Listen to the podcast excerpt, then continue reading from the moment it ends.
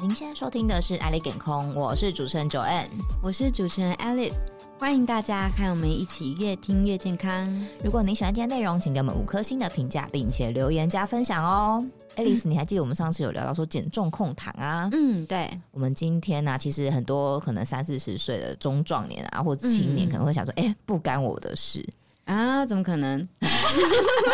所以，我们今天还是一样邀请到我们的专家来到我们现场啦。欢迎爱医健康诊所的曾奇南曾医师，大家好，还有我们今天也有邀请到我们运动好手 Zoe。 Hello，大家好， 听起来压力很大。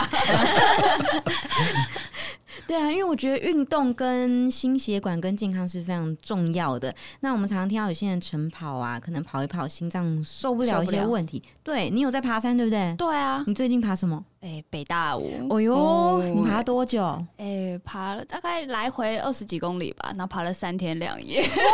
好累哦， 曾医师，这个这个有没有要注意什么？对，爬山啊、爬山一堆人上去慢慢爬，然后慢慢从百越这样训练是还好。其实比较容易出问题是跑步啊，哦最简单的跑步。 跑步、哦，对，因为像那个晨跑啊，啊，在冷风中啊，迎风前进啊，很很多人就倒下去了啊，或者是说那个马拉松，哦，马拉松，其实马跑拉太松久吗？对，很多没有教练，然后他自己练的，嗯，那在跑之前也没有给运动科医师检测过的啊、哦啊，身这体些嗯比较容易出问题。会是什么原因会比较容易出问题？是速度太快吗？嗯啊，不是啊，因为很多人在训练的时候， 他 muscle 练得很好啊，嗯啊，那不但下肢的肌肉、上肢的肌肉都练得很好，心脏的肌肉也练得非常的强健啊、嗯，嗯，耐力都很好啊、嗯嗯嗯这是非常好。但是我们的血管是没办法练的，嗯啊、所以常常出问题都是血管的方面哦啊、那血管也是承受我们心脏的搏出的血液，嗯还有它相对的冲击的啊、的部分啊，这种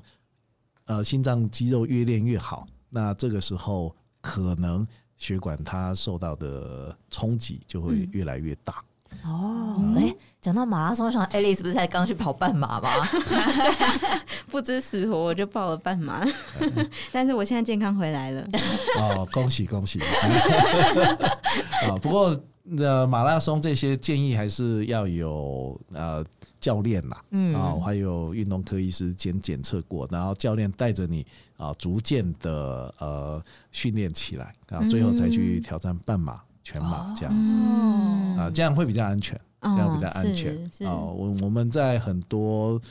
呃急诊啊遇到嗯啊要手术的病人啊，比如主动脉剥离手术或者是心肌梗塞病人要手术，嗯啊，那青壮年的啊，他常常说，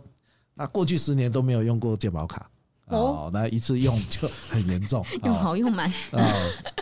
所以这代表就是说，不管他是在平常的生活，或者是在有做运动的状态下，他嗯其实是不晓得他自己有什么潜在的问题，哦，以所以这个是这种是没有什么征兆吗？哎很多是没有征兆，很突然，尤其是像有一些征兆可能不明显嗯啊、可能胸口有点闷闷的啊，或者是哎头有点头有点晕啊，或者啊有一点略略的喘啊，那就这样子而已，不明显，常常会被忽略掉嗯哦啊。等到发生以后啊，就很严重。嗯那突然倒地这样。对，脑中风可能倒地之后还可以等待救援，嗯嗯很多心脏的呃问题或血管的爆裂嗯啊，那能等待救援的时间可能很短啊，嗯五分钟十分钟，没有人处理，他可能人就走了啊，这就是我们常见的猝死。嗯哎、诶医师，那这种猝死是比较容易在冬天发生的吗？哦，原则上就是很冷的时候，还有很热的时候，很热嗯也会、哎哦，这两个极端的那个气温的时候啊，很容易发生。那另外一个就是在温度忽高忽低的时候嗯啊，嗯那忽高忽低在冬天会比较常见嗯啊，比如说我们啊起床嗯啊，或者是说半夜去上厕所嗯嗯啊，那中壮年都有会遇到这个男生嘛啊，会遇到这个状况。啊，这样在这种被窝温暖的被窝起来，啊，接触到冷空气那就会有急剧的温度的变化，那这血样有管什么建议的？保暖嘛，对啊哦对啊，对啊。出门，比如说啊，我们打个比方来讲，出门啊，冬天寒流的时候出门啊，我们叫保暖三套件啊哦，啊，啊什么？什么是三道啊件？就是帽子、围巾、嗯手套哦，这个周边要保暖。那晚上在家里的话，因为台湾建筑的关系，它室内温度跟外面的温度可能不会差很多。嗯嗯嗯，哦，不像哦国外有暖气，哎，是是嗯是，所以你从被窝起来的时候，你接触到的冷空气大概跟外面不会差太多。哦，好，所以建议啦，就是可能寝室里面放一件睡袍，嗯啊，嗯起来的时候就披着啊，保暖啊，这样啊，再走出去上个厕所，或者到翻翻冰箱啊，诸嗯诸如此类的冰箱好冷，啊，这样比较不会有什么大的问题。哦嗯，这个很简单的事情啊，很简对，单的哎但事是可情，以嗯保保护大作用。对，这样可以减少很多不幸的事件嗯啊，尤其是像呃冬天很冷的时候啊，寒流来啊，甚至于没有寒流来啊，大家那个喝水量都会变少。嗯嗯，哦对，哦，啊，天气没热流的汗对不对呃对啊，嗯天气热的时候流很流汗流很多啊，水分也没有补充的很理想嗯嗯，有啊什么影响？哦，这会造成心脏的负荷啊，那血液的浓稠度会变高嗯啊，那血栓的产生的机会就变高。嗯哦，所以这个时候我们是很鼓励大家喝水啊，喝白开水，不是饮料。 啊，那其实多喝水的意思是补到你每天该有的量而已嗯啊，并不是说超过那个量很多茶和汤可以吗？哦，连汤带水带饮料啊，嗯哦全部算在里面。那用体重去换算，哦，用体重哦怎怎么换算？一般呃你的体重量乘以三十，就是哦你的最基本的最量，基本的最喝水简单的每天算要法。喝的量，对对嗯嗯，最简单的算法。当然，它有有一些算法比较复杂，但嗯是我们大概一般人要简单的换算来乘以三十，哦，三十这个我就记得得了，哎对比如说简单简单，七十公斤的，你大概每天最基本的量就是两千一，嗯哎，那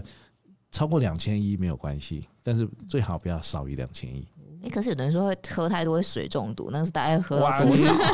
六千嘛，啊， 你这我一天应该喝不到的哦量。你要到水中毒，你一天要喝十公升、二十公升吧？这么多。哦，对啊，那个 太好，那那应该不干我的事好。难对啊好难，这个很困难的、 就是说喝水可以解决很多问题，嗯嗯，但是喝水没有办法解决三高的问题。哦，哎，三高的问题嗯还是要检测完以后，针对性的下去做处理。那这个检测到底说的是哪些检测啊？哦，我们当然是有一些抽血啦，哈、嗯还有一些呃心血管的一些检测嗯嗯啊。那在诊所里面，我们还有一个自律神经检测嗯啊，因为尤其是青壮年的、嗯呃这个年龄层的啊嗯，他很多心脏的不舒服啊，不是心脏本身的问题，嗯，它是被神经脑神经这边的压力所牵连到的。哦，神经牵连心脏，对他神经压力，他心理的压力太大了，嗯工作的压力太，大了，情绪的波动太厉害了，哦，哦，这会影响到心脏的状况。哎，医师，那那那，因为很多人都说胃胀气可能是压力太大，所以这个神经也会牵连到你的胃吗？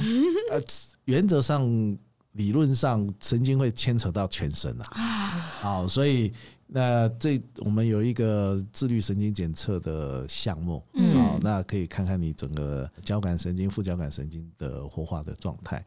好，那就跟阴阳平衡一样，我们会想呃用一些药物啊，或者是调理的手段，让它的交感神经、副交感神经达到一个比较平衡的状态。当然，上次我们也讲过，很多工作上的面对的压力或者客观环境面对的压力，我们没办法这解没决。办法，啊，那没办法解决。那但但是我们可以透过调理你的身体的状态，嗯让你精神饱满的可以去应付这些呃外来的挑战。哦，嗯哎，那医师有好奇，因为有的人可能觉得没有意识到说我是自律神经的问题，嗯有没有什么比较日常的就是一些征兆嘛？嗯其实很简单的，就是如果情绪起伏太 大，哦这些啊，女生不都这样吗？没有规定女生一定要这样 啊。只局限女生我哦。拉拉大家下水了。 更啊年期啦，可能会有一些情绪起伏。对，产那后个忧郁因为我天生就这样哎、其实呃，压力无所不在啦，啊、嗯压力无所不在。那当然有时候好好睡个觉啊、嗯然后或者是减少三高、减少肥胖对身体的压力啊、那你可以更专心的来应付你的挑战。啊，九月你都有睡好吗？我觉得有啊，我都有睡六个小时哎、那睡着睡好，有时候不代表你的神经有放松，啊什么意思？心里有事情啊，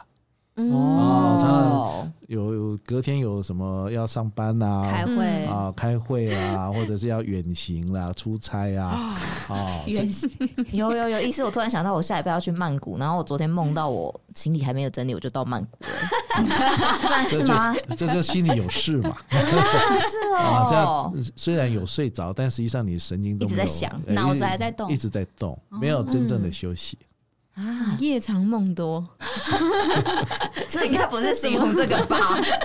那这怎么知道，或者要可以怎么办呢？其实我们那边会详细的询问状态，嗯然后适度的给一些药物。哦，那这些一般来讲都是短期使用就可以了，啊、哦就是度过这个事件这个 event 啊，过了之后啊、嗯就不用再服哦就用就不用再服用啊，这就是调理嘛。先调理好基本的状况。对对对对对，嗯但是你三高还是得控制啊。很多哦人说自己没有三高，其实不是说没有，嗯他其实是不知道，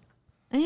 很多是不知道对，真的真的，啊。对啊，那这样一般人要有什么症状，或者怎么会想到要去检测？哦，很多三高是没有症状，因为他从年轻开始，三高就会慢慢高起来嗯嗯啊、那像温水煮青蛙一样，你已经都习惯了。嗯啊，等到你四五四十岁的时候，回头一看，五十岁的时候回头一看，哇，我现在血压一一百八，可是我没感觉， 哎，真的有可能血压一百八没感没感觉吗？很多啊，很多啊，所以这种状况就是我们讲的温水煮青蛙就习惯啊了。嗯啊，过去十年都没用健保卡，哎，啊其实是不知 道，哦，难怪这样忽然一跑个马拉松啊，或什么晨跑， 那啊就倒运了，动啊就到了，就倒了，嗯嗯哎，等到他知道的时候，再也不用健保卡了。对啊，那像针对我们年轻人比较常常爱运动、剧烈运动这些的，那我们有没有就是保养方式、预防方式跟年长者有什么差异？其实大同小异啦，嗯就是要监控你身体的状态。嗯啊、有一些呃年轻的时候血压就很高了，嗯，那其实不就不不用有那么合适做剧烈运动嗯啊、我们有一些是在重训的过程出事的，啊，重训哇算剧烈运动吗？他憋气重吗那那个血压会突急剧升高 啊，，是哦，瞬间啊哦，对啊，所以嗯除非用药物控制完，不然不建议那个时候在这么高的血压状况下去做重训。啊，嗯好意外，因为我本来以为是有氧运动才会耶。嗯对其实重训也会重重训其实蛮危险的，最好还是要有教教练练，带着嗯。哎、嗯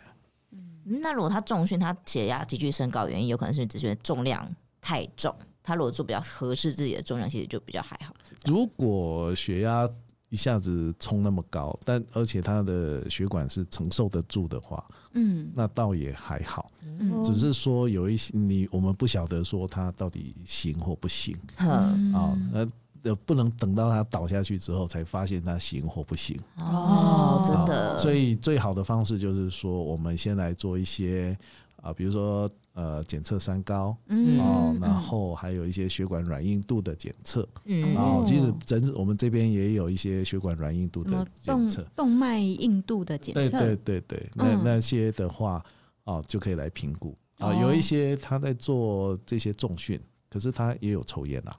哼，嗯啊、他平常有抽烟习惯，那血管的伤害就更大。嗯啊，这时候就更容易出事情。然后除了我们血管的硬度检测之外，其实还有嗯嗯很多项目对哦，但是我们是跟桃园长庚合作，啊他们有一个就在健检隔中壁心，哎，嗯在隔壁，哎，它有一个健检中心，项目非常的齐全嗯，是啊，是，什么重型机器、核磁共振啊，啊，电脑断层啊，还有各式各样的内视镜、超音波，哦，那边嗯都可以从呃做一些彻底的检查，哦，搞清楚自己的身体状况之后，再做一些剧烈的运动或者是嗯危险的运动，会嗯，会比较合适。了嗯解先。基础健康先打好，这样哎，对对对，以免是说，呃，肌肉受得了，啊，哦血管哦受不了，哦啊，常常又出事对，情一。直有一直强调这这件个事情， 常常会忽嗯略掉真的欸嗯嗯，那医生像您的个案里面，像有没有？比较年轻的，对对对， 有啊，我们这边的客户里面年轻人蛮多的哦哦，那来了以后才发现他有三高啊哇，加上肥哦胖嗯哦，啊，那我们在调整三高以后，他的肥胖的处理的方面是会变得比较快。嗯呃，而且年年轻人他对一些呃减重啊，嗯对或者是雕塑身材的这部分的效果是特别明显，会比呃年长年长者者快一点。哦嗯，我们有一些半年八个月左右，啊嗯他 BMI 就下降了三左右，那哇，是蛮那多的耶，对，体态变得很漂亮，嗯，啊，整个嗯人也变得很有自信，哦，一定会。哎啊，嗯他本来就漂亮，这这嗯变得嗯很完美啊。 哇，解决了三高，解决这些问题之后，体态也顺下来了。是啊，是啊，嗯嗯啊。嗯，那当然，当然他假后到修补啊，他家人都 都都介绍过来了，哎呦哇家人也是同样状家人应该是况吗，看到他变但哎不这一样，样的状哎，态。家人是怎么样呢？呃，家人他的他家人是有生小孩的嗯哦啊嗯，那跟他的状况又不一样嗯啊，那嗯处理的方式也不一样，这好那是产产后忧郁吗？还也是没有啦，没有到产后忧郁啦，呃，产后的一些肥呃胖，体态的变化，哦生活习惯可以不一样，对嗯对，我们上一集有提到说，生了小孩之后，嗯那当为了照顾孩子啊，所以常常忘记自己嘛，哦然后对又嗯哦，然后为了怕浪费，所以浪费好食物，嗯好像变厨余处理机一样，啊在后面吃了小朋友不吃的东辛苦西，的爸 妈，对呀、所以在这种状况下。啊，那我们就会来帮忙这项这些的产后的妈妈，嗯，但是要确定一件两件事啦，嗯就是她没有在哺乳哦，啊，嗯那另外一个确是要确定她没有要在备孕嗯哦啊。那这两个都确认之后，我们就会来帮忙用一些药物啊哦，来因为调因为整。是跟用药有关的，对对对，嗯我们会用一些药物，用一些健康食品，然后用一些嗯像针灸或者是一些上集我们提到的一些啊运低动周波嗯啊，甚至啊，甚是然后甚至安排运动啊，其实很多哦，那个会来我们这里寻求帮忙的都是没办法运动的啦。啊说什得么也意是思？是他生活比较不方便去运动，哎，很多人是生活不方便运动，哦对啊嗯，我以对，为是自律性不懒够惰， 我以为所以才会是需要来教练，然后没随时时间之类的。呃其实对都有 妈妈啦，们真的很对忙，嗯看啊，对啊呃，其实都有啦。那不管怎么样，我们就是以能运动就运动啊，不能运动的话，有不能运动的处理方法。嗯啊然后先检测了解状况再运动，嗯或者是对症下药。对哦，那刚刚提到运动这方面，就是我们要先检测嘛。那您这边有没有什么运动员也来您这边寻求什么样的问题？这个好好奇哦。运动员又不胖，呃，运动员不胖，很壮，哎，呃，而且体能很好。哦嗯，，那运动员我们现在看到的问题啊、嗯就是血管的问题哦啊。刚刚、一直强调，嗯肌肉可以练，但嗯血管血管没办法练，嗯所以他们的血管的硬度是偏高一点，啊呃，是稍微比较偏高一点，哦容易破裂。呃，不一定容易破裂，但是它退化比较快啊、嗯因为它之前长期训练嘛，而且是高强度的训练。啊，那所以变成说心脏的肌肉练得非常好， 嗯身体的协调性、心身体的肌肉也练得非常好嗯嗯啊，但是血管它就去必须要承受这训练的过程的后果。嗯嗯嗯，好，那再加上呃，运动员比个性比较豪爽嗯对真的很豪爽。我遇过好几个，真的是很不错。 你是喝 酒吗？啊，还这是个喝酒喝的喝的比较 稍微略微凶一点，哦， 所以这个 对血管又是更大伤害？呃呃不止血管，它的肝脏哦哦，因为肝的这个部分啊，哦，尤其是像肝炎啊，这是台湾的国病嘛，过去的国病，年轻人可能有疫苗之后少一点，但是实际上。肝炎的状况在台湾还是蛮多的啊、哦那再加上运动员豪爽啊、哦所以这个对于肝的那个负荷比较大。哦，那那像您这边会怎么处理这些肝脏的状况？呃，肝脏状况原则上酒不喝 就好了。 嗯就就会好很多啦啊。那另外就是说，我们会尽量减少血管的负担啊，当然是控制三嗯高，但是这个控制的方向会不太一样。我们会让心脏稍微舒缓一点嗯哦啊，那让它对我们血管的冲击力不要那么强。哦，哦呃，那再这样的话，尽量让它的血管啊、可以舒舒可以舒缓一点。就是心脏不要那么厉害，打出来血这么多。哎，对，不然他们心脏很强哦，非 常强。对，呃嗯，是那个心肺、心耐力那些吗？哦，都很好，都很嗯好，尤其是职业选手哦，那那真的是没没话讲啊、我们遇过很多，哎，嗯一是好奇，就是运动员他们容易出状况，是还在直来的过程，还是已经退休这种？都是退休，哦，因为比较没这么常运动，会这样吗？哎类似这种说法。嗯哎、哦，他们退退休之后，运动量会变少，对，嗯，对，那出状况都是在那个退役之后。哦，都是在退休 之后比较容易出状况。你反应我刚刚想说，哦，是因为平常有在运动，所以比较强，所以常常会因为这样出状况。结果反而是退休比较容易出状况。呃，一般来讲，他们在服役期间，就是在运动员的生涯的时候是比较容易受伤。哦啊、可是因为是运动员嘛，呃尤其是职业运动，他们是有队医在盯着。啊，啊，退役之后就只能靠自己了。哦，会不会很多人报肥啊？哦会吧特别 多。我们看那个职棒选手，很多那个呃，都都有一退休之后都有一个肚肚子了。嗯哎对对，对，啊，这个这个可能要请那个职业选手们要多注意一点。哎 真正的问题是在退退休之后。嗯，原来如此。啊运动量减少，对然后吃啊什么都不就变，恢。复正常的那种正常人的饮食状况，嗯，对， 没有，他还是维持以前的饮食状况。啊一样继续豪迈 喝。对，所以难怪，所以退休之后，很多生活习惯要跟着略微调整一下。哦嗯，嗯，了解。那谢谢曾医师的分享，就从上集啊到这集，我们就了解到说，哎、原来有三高的问题，其实这样子的人会非常的多。那解决的方法其实也很多，大家刚刚都有听到。那其实这次也分享到非常我们以前都不知道的观念呢、对，一些小知识、小常识。那今天听众朋友们，如果还有要听我们聊其他的主题，也欢迎在评论里留言给我们哦。那我们今天就到这边啦，大家拜拜，拜拜拜